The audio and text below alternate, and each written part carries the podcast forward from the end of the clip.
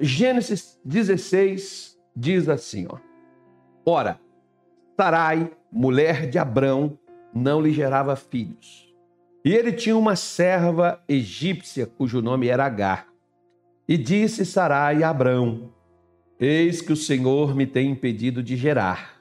Entra, pois, a minha serva. Porventura terei filhos dela. E ouviu Abrão a voz de Sarai. Assim tomou Sarai, mulher de Abrão, Agar, egípcia, sua serva, e deu-a por mulher a Abrão, seu marido, ao fim de dez anos que Abrão habitara na terra de Canaã. E ele entrou Agar, e ela concebeu. E vendo ela que concebera, foi sua senhora desprezada aos seus olhos. Então disse Sarai a Abrão, por acaso eu falar Abrão, Abraão, é porque Sara, eu gosto mais de já, já o nome já mudado, né? Meu agravo seja sobre ti, minha serva pus em teu regaço. Vendo ela agora que concebeu, sou menosprezada aos teus olhos. Ah, parece que a H nem falou nada, mas os olhos dizem muita coisa, né, gente? Tem gente que vê os outros pelo olhar, e assim, né? O pessoal até ensina a gente, assim, por exemplo, fazer aquela chamada leitura corporal. Tem gente que está aprendendo isso, né? Tem uns psicólogos aí, uns terapeutas, um povo aí que aprende essas coisas assim, dessa linguagem. E disse Abraão a Sarai: Eis que tua serva está na tua mão, faz-lhe o que é bom aos teus olhos. E aí o que que Sarai fez com ela? Afligiu-a.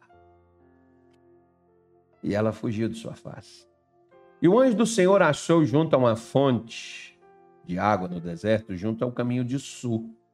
E disse Agar, serva de Sarai, de onde vens e para onde vais? E ela disse: Venho fugida de, da face de Sarai, minha senhora.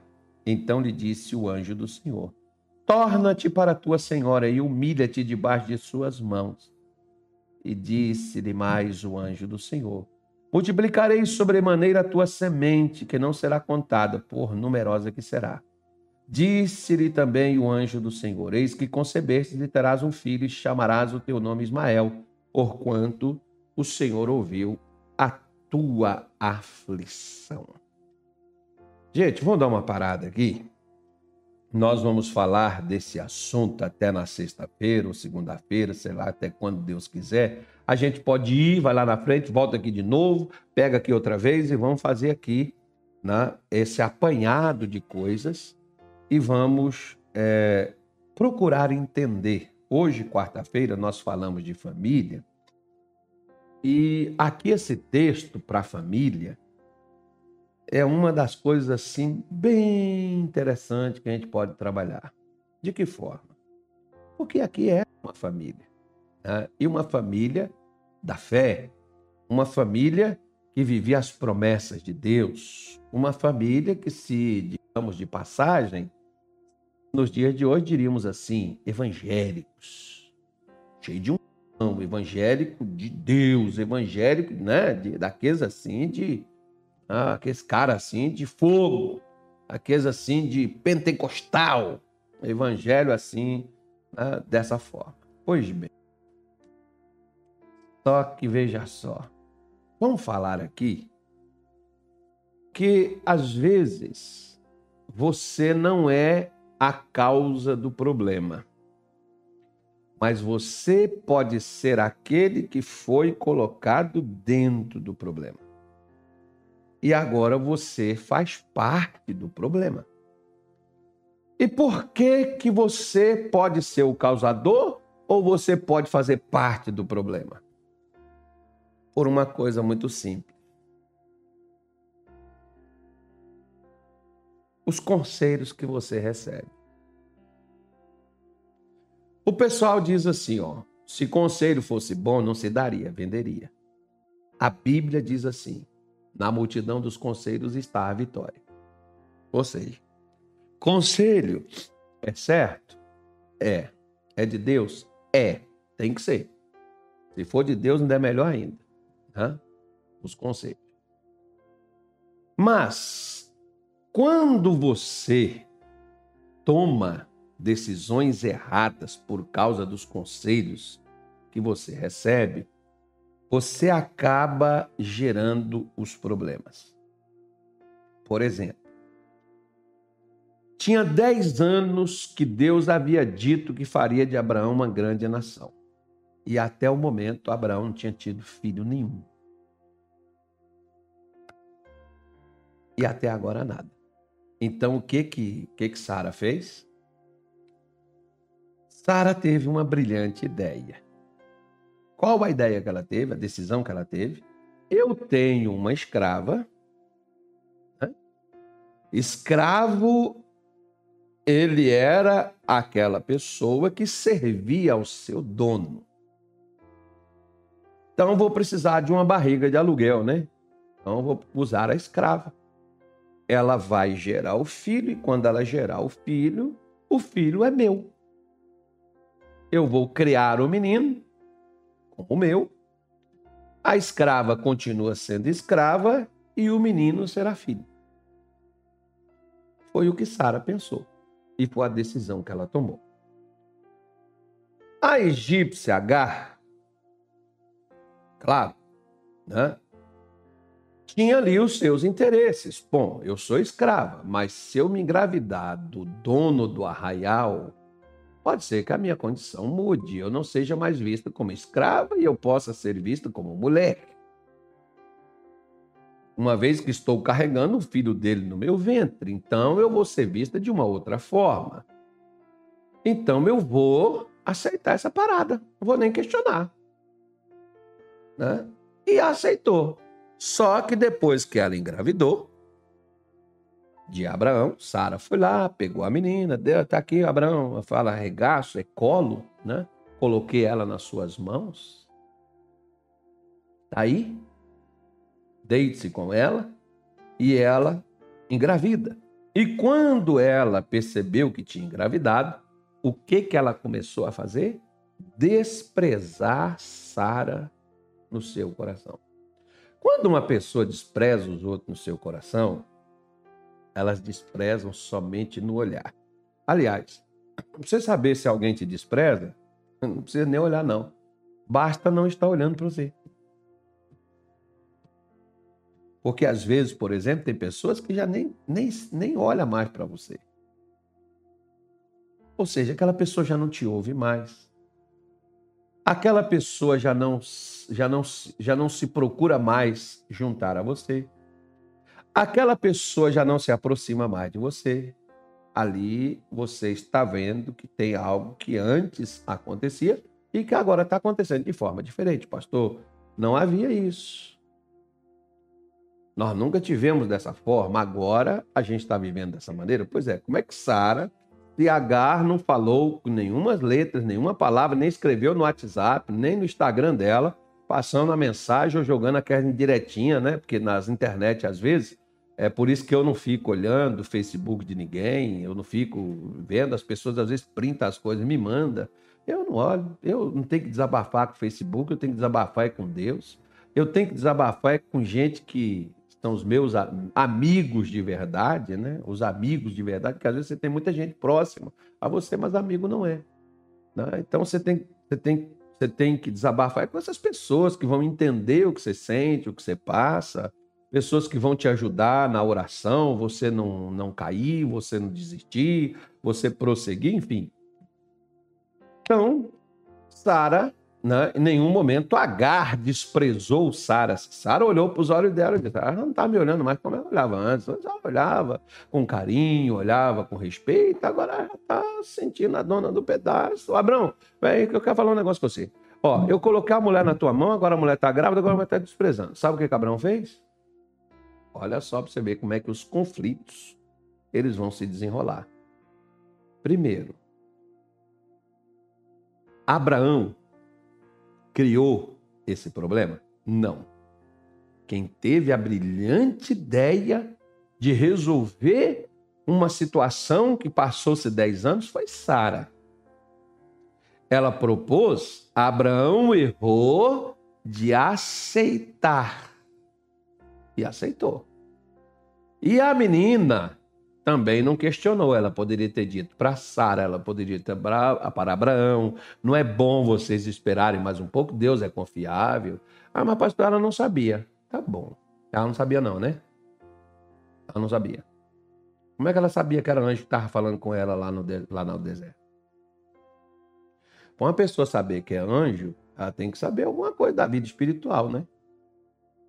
Tem que conhecer alguma coisa. Então ela não era inocente também nessa historinha também, não. Ela sabia. Ela só tinha uma coisa, eu acho assim: tem gente que tem a fome e outros tem vontade de comer. Juntou os dois, aí né, vai se encaixar no que quer. A, a, outra, a pessoa está com sede e o outro tem a água, né? Então vai juntar as duas coisas. Então Agar decide entrar nesse lance com a Sara e o Abraão. A Sara decidiu colocar ela dentro. Abraão não questionou. Quando deu pepino, a Sara vem com Abraão. Pus a minha serva no teu colo. Agora ela concebeu, ela está me desprezando. Resolve o problema agora. Quem criou o problema? Ela. E quem que ela queria que resolvesse? O outro. Você tem gente assim na sua casa? Que eles criam os problemas e depois eles querem que você resolva?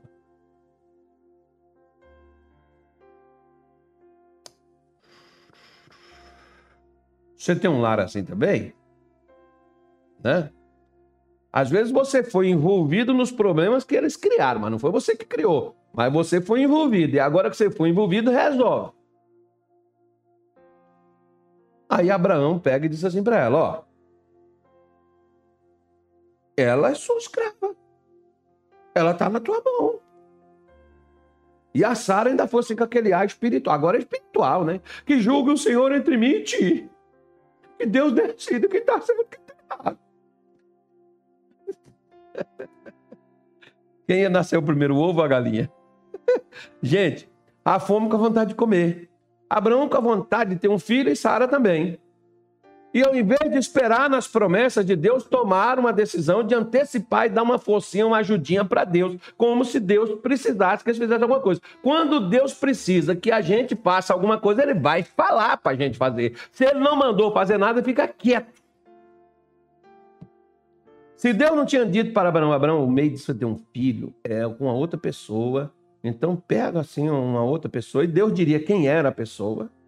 Mas Deus não falou nada. Enquanto Deus não te disser nada, não tome decisão nenhuma. Você quer evitar problema? Não cria mais. Você já tem problema suficiente. Mas por que que Abraão tomou essa decisão? Ele tinha medo. E toda pessoa que tem medo, ela tem ansiedade. Na programação de amanhã eu vou falar mais sobre isso. E vou esclarecer um pouco mais sobre isso para você poder entender. Toda pessoa ansiosa, a ansiedade tem como pano de fundo o medo. O medo de que alguma coisa dê errado, o medo de que alguma coisa aconteça. Por isso que você vê, quer ver? Olha para cá. Por isso que você vê gente aí nas, nas mídias, redes sociais, falando sobre fim do mundo, falando sobre globalista, falando sobre isso, sobre aquilo. Gente, falar, deixa falar. Pastor, e as conspirações? Oh, já teve conspiração até no céu, Deus deu jeito, botou os capetas para fora. Já teve conspiração em tudo quanto é lugar, Deus, o justo é que prevaleceu. Qual é o seu medo? Ora, você não acha que Deus, que criou esse mundo, criou essa, essa coisa toda aí, que o homem virou de cabeça para baixo, virou uma bagunça, você acha que Deus perdeu o controle? Perdeu, não. Tem, tem. Vai acontecer? Vai. E qual é o motivo de você temer? Fica com seu medo aí que você vai tomar uma decisão errada, porque você vai estar ansioso, tentando resolver um problema do seu jeito e não vai resolver, vai criar mais confusão que nem Abraão e Sara criou aqui. Colocando uma terceira pessoa no relacionamento deles.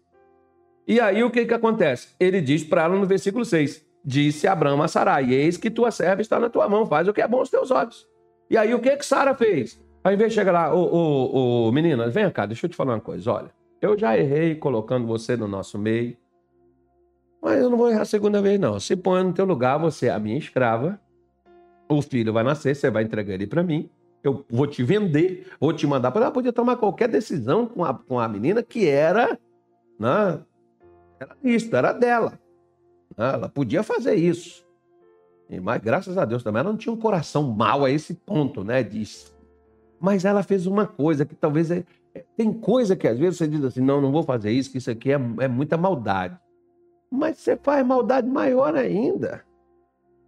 E o que, que ela fez? Ela afligiu a H. Você sabe que tem gente que eles gostam de esfregar você no emocional e fazer você se sentir culpado. Das decisões erradas que eles tomam, eles querem jogar no seu colo e você é o culpado disso.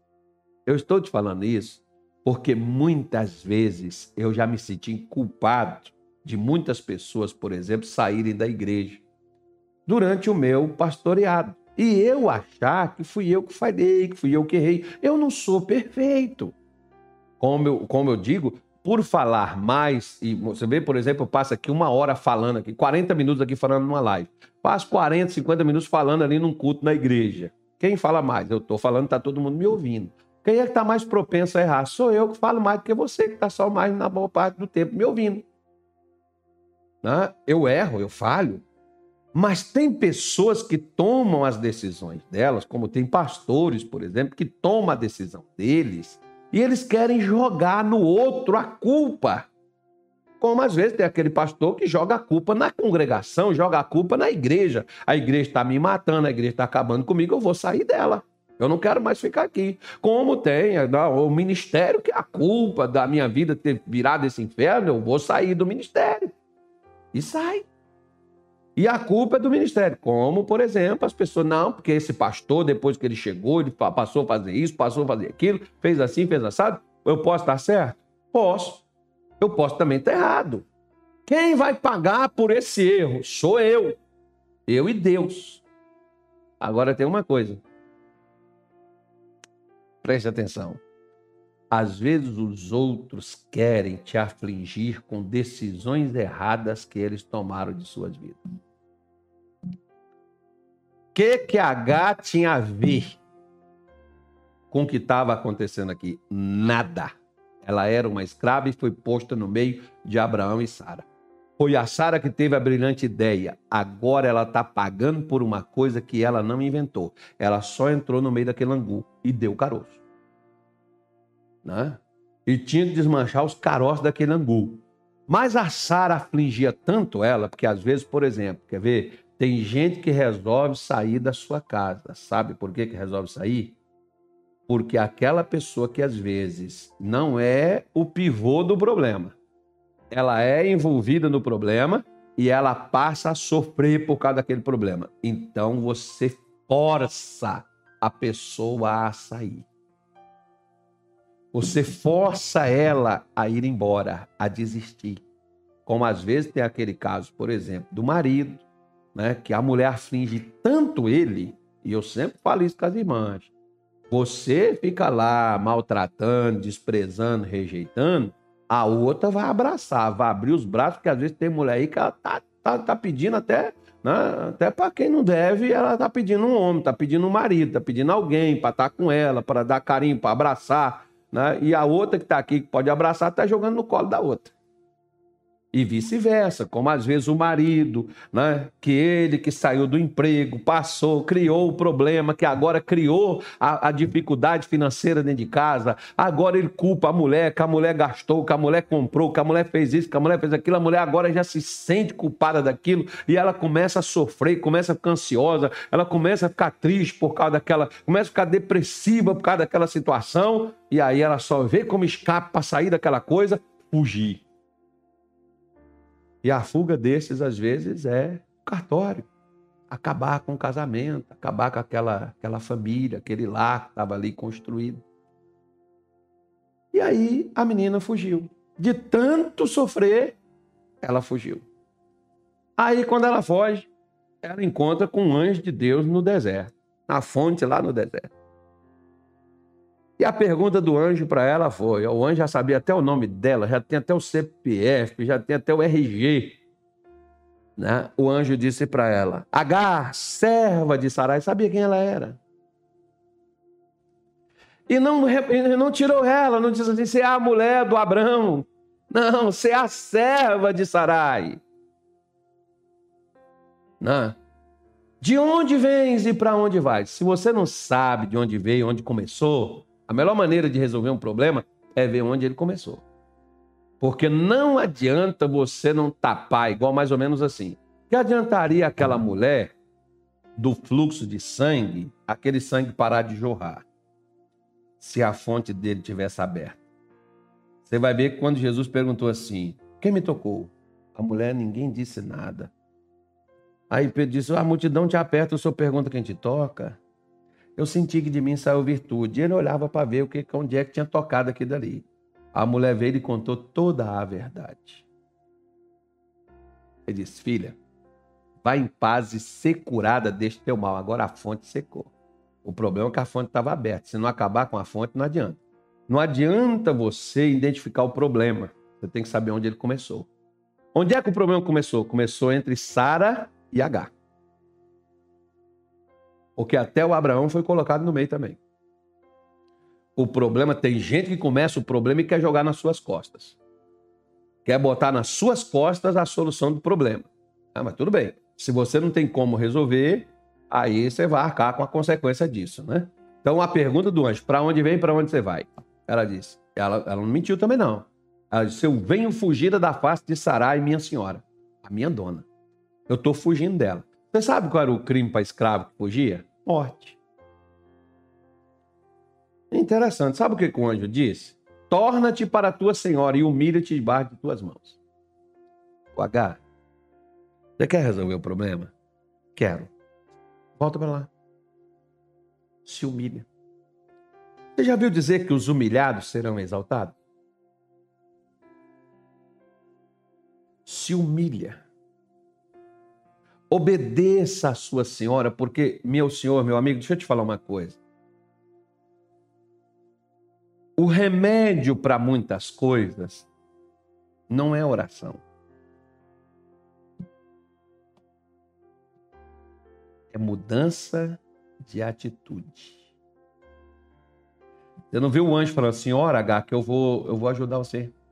Deus vai mudar essa história. Não, ele diz assim: volte para lá e se comporte como serva.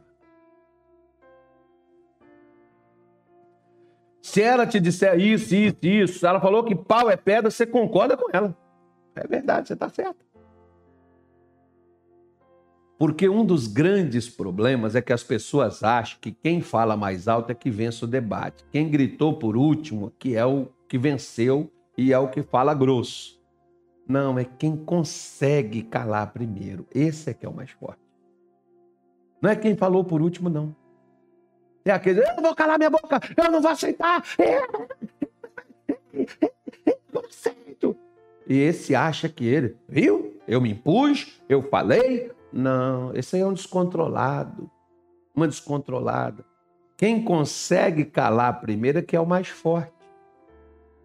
Não é quem humilha que é poderoso é quem consegue suportar a humilhação e continuar na sua posição. Quantas vezes eu já fui humilhado no ministério? Mas eu continuei, eu não saí, eu não fui embora, eu não deixei, não virei as costas. Eu permaneci. Já vi tantos outros, porque quando foi humilhado, pular fora. Não, não aceito isso. Você perdeu uma grande oportunidade de quê? De mostrar quem você é. E quem está contigo. Porque quem é de Deus e está tomando decisões baseadas numa direção divina, e não nos seus próprios conceitos, não nos seus próprios desejos, nas suas próprias na, decisões particulares, a pessoa sabe que ela está seguindo uma direção que não vai falhar, que é a direção divina. Que os outros podem comemorar, que Sarai pode dizer, tá vendo? Esse sou eu que mando, você tem que entender. Sim, senhora. Você está entendendo que. Olha, porque. Tudo bem, é, senhora, é com a senhora mesmo, a bola é com a senhora. toda bola que eu pegar eu te passo. Tá contigo. Ela volta e vai fazer tudo que antes ela fazia normalmente. H. A vida segue sem mudar nada, mas tem uma coisa que Deus vai mudar na sua vida. Por quê? Porque eu vou abençoar o seu filho. Se você não voltar e não fizer, seu filho vai perder uma grande oportunidade. E às vezes tem filho hoje, minha senhora, meu senhor, meu amigo, você que me acompanha, não é abençoado por causa de sua atitude, por causa da minha atitude. Não, eu não aceito, pastor. Não, isso é muita humilhação. Pois é.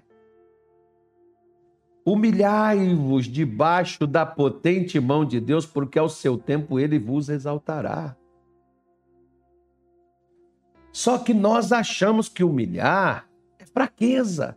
Não, humilhação é a coisa mais forte que o ser humano pode ter. Por isso que Jesus disse: Vinde aprendei de mim, que sou manso e humilde o que, que Jesus chamou? Agora ele está chamando quem? Ele está chamando oprimido, sobrecarregado, ele está chamando gente lascada para aprender. Ele está dizendo: sabe por que, que você está oprimido? Sabe por que, que você está triste? Sabe por que, que você está depressivo? Sabe por que, que você está ansioso? Sabe por que, que você está assim?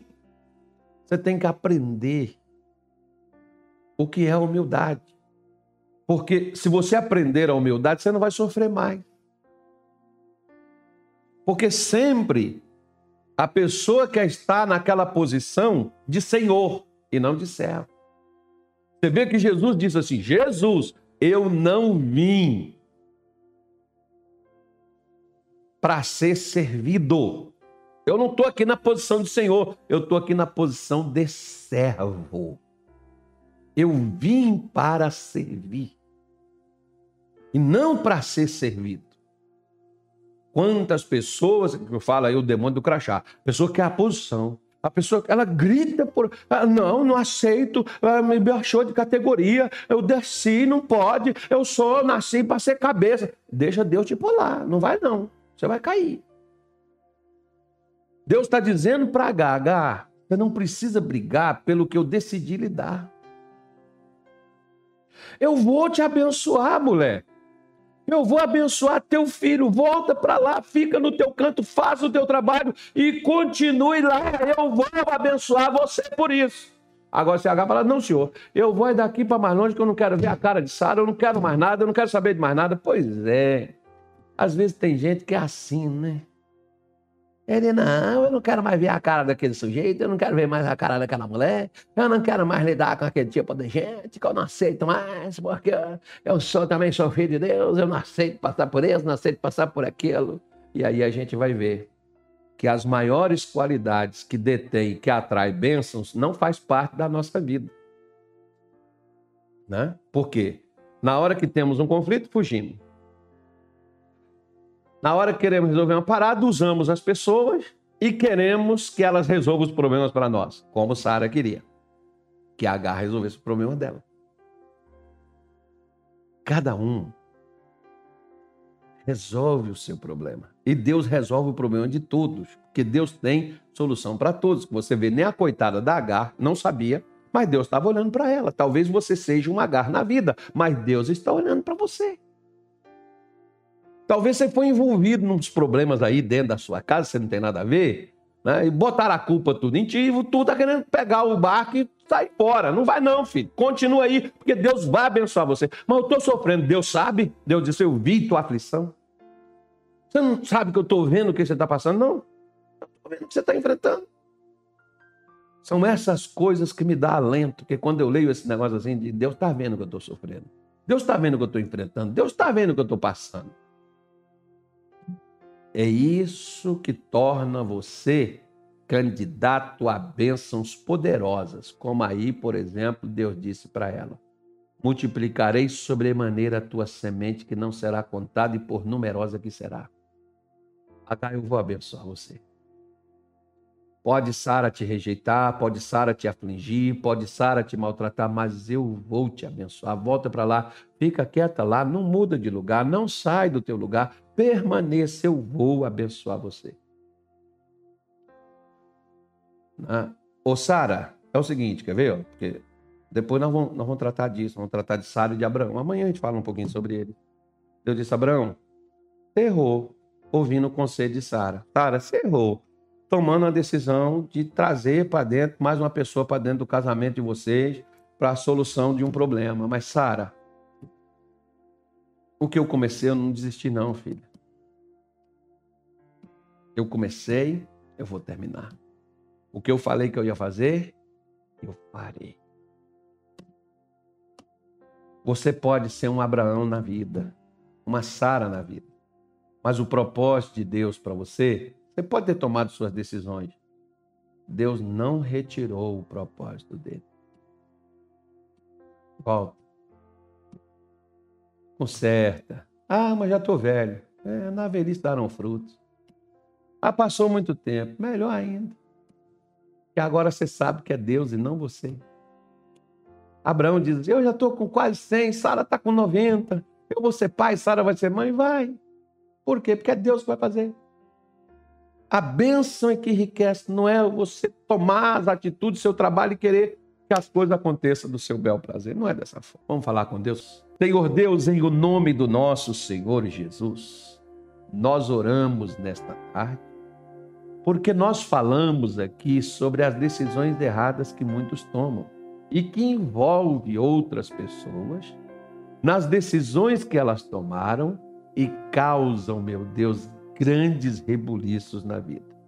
E prejudicam tanta gente e atrapalham o caminho de tantas pessoas e envolve tantas outras pessoas nas decisões que elas tomaram.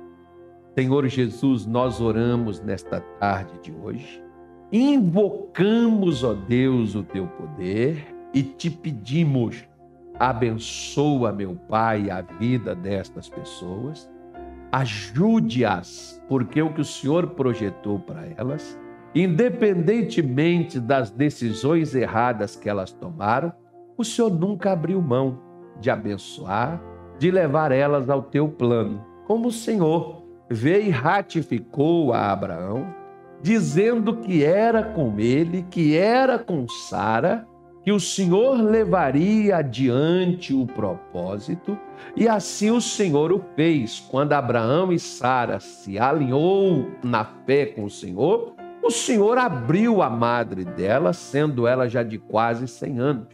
Meu Deus, em nome de Jesus, não há impossíveis para ti.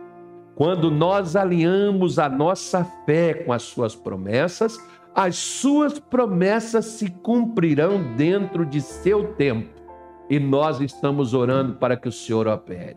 Manifeste, ó Deus, o teu poder.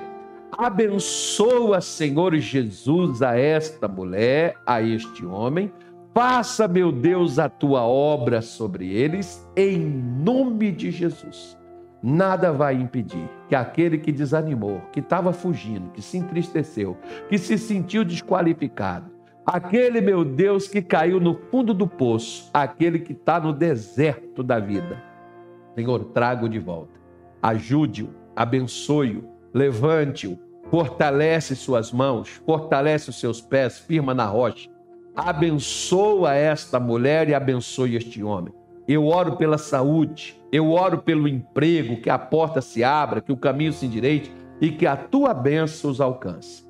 Que a tua paz reine em cada coração e que todos sejam abençoados no nome de Jesus. Amém e graças a Deus.